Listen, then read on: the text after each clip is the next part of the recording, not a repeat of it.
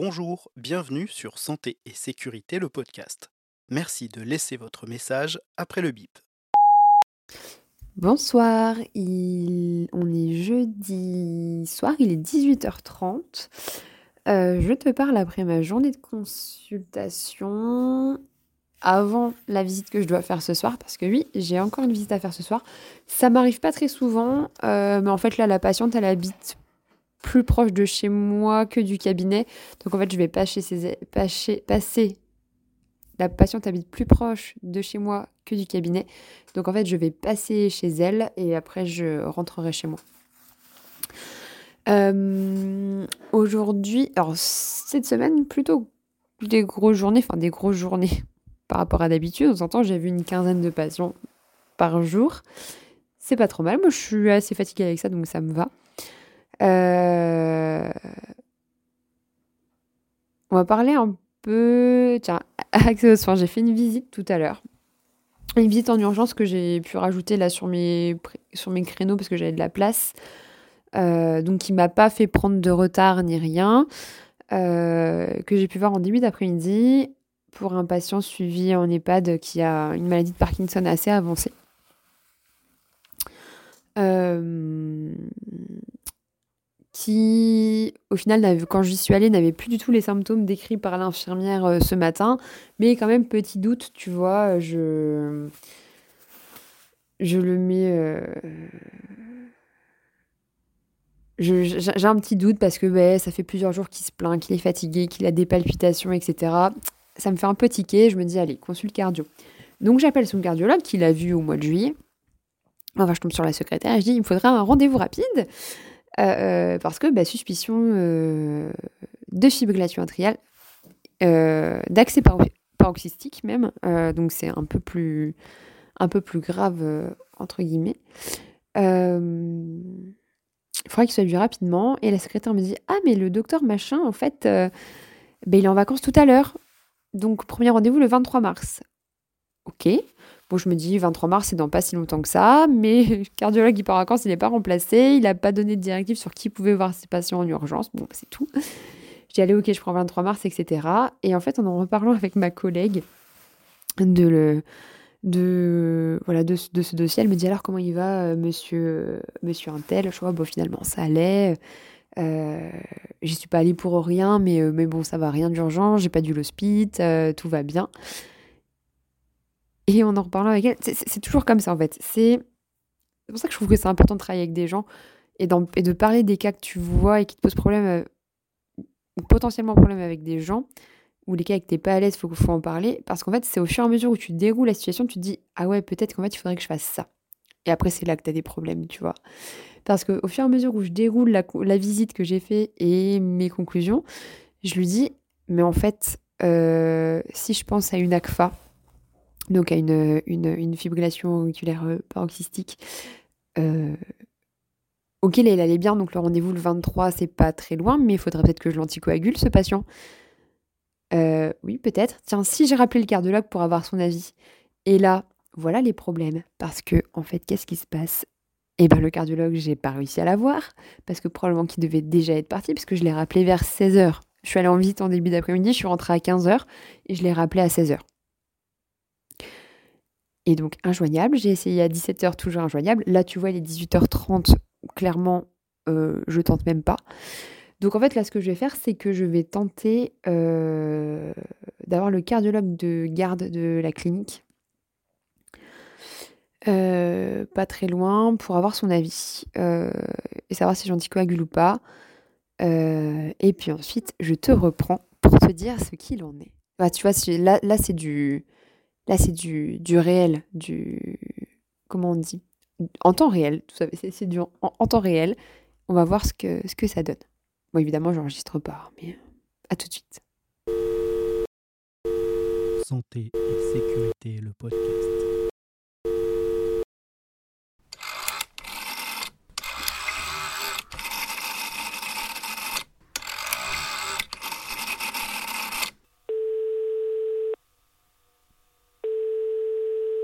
Bonjour, bienvenue sur Santé et Sécurité, le podcast. Merci de laisser votre message après le bip. C'est de nouveau moi. Alors je te reprends, allez, 1 minute 30 après t'avoir quitté.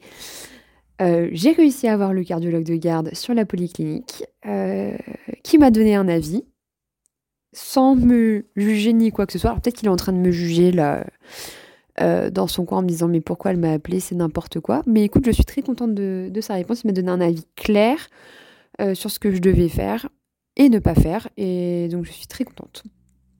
Euh, J'en dirai pas plus, question secret médical, etc. Mais euh, puis parce que c'est pas intéressant en fait. Mais euh, mais voilà, donc je suis assez contente. Euh, c'est une journée qui du coup se termine plutôt pas, enfin se termine. J'ai encore ma visite à faire après, pour laquelle je vais me dépêcher d'y aller, puisqu'après mon conjoint m'attend à la maison pour pouvoir partir au sport pendant que je m'occupe des enfants, là où ma deuxième journée de travail commencera. Enfin, pour pas très longtemps, puisqu'il Heureusement, il se couche assez tôt, même s'il se réveille encore la nuit. Euh, bon, tu vois, j'ai réussi à quand même en sortir. Euh, malgré le, l'absence du, du, cardiologue référent. Donc ça, c'est plutôt cool. En vrai, ça, c'est quelque chose qui est bien par chez nous, c'est qu'on a une ligne directe pour les urgences cardio. Il donne assez facilement des avis. Euh, on a même une ligne pour la semi-urgence, mais là, le numéro que j'avais, il me semblait un Enfin, c'était de 2020, je sais pas si c'était encore euh, d'actualité, donc j'ai pris la ligne classique. Mais tu vois, ça, ça c'est vraiment cool.